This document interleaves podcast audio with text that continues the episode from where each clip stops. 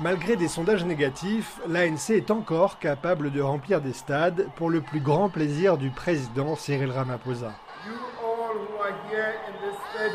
Vous tous qui êtes dans le stade en très grand nombre, plus de 75 000, merci d'être présents.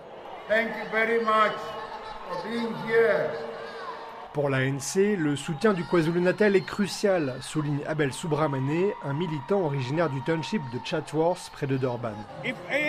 Si l'ANC perd le KwaZulu-Natal et le Rotang, il perd les élections. C'est le bastion de l'ANC et l'ANC ne perdra pas.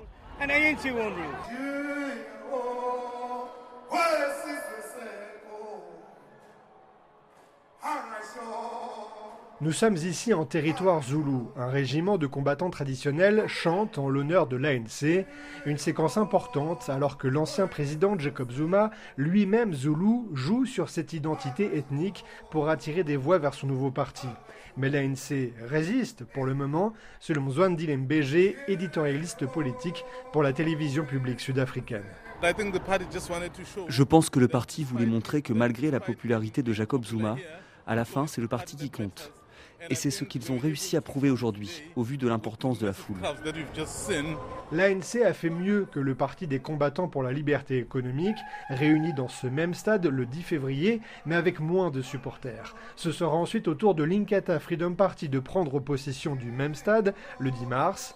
Les formations politiques se bousculent dans le KwaZulu-Natal, mais cette concurrence n'inquiète pas non Kebab Shlaoli, cadre de l'ANC.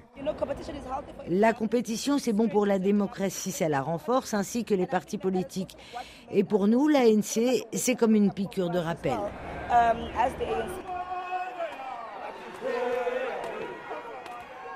La concurrence est saine. Ce message d'apaisement est le bienvenu dans une région connue pour ses violences politiques. Romain Chanson de retour de Dorban et Réfi.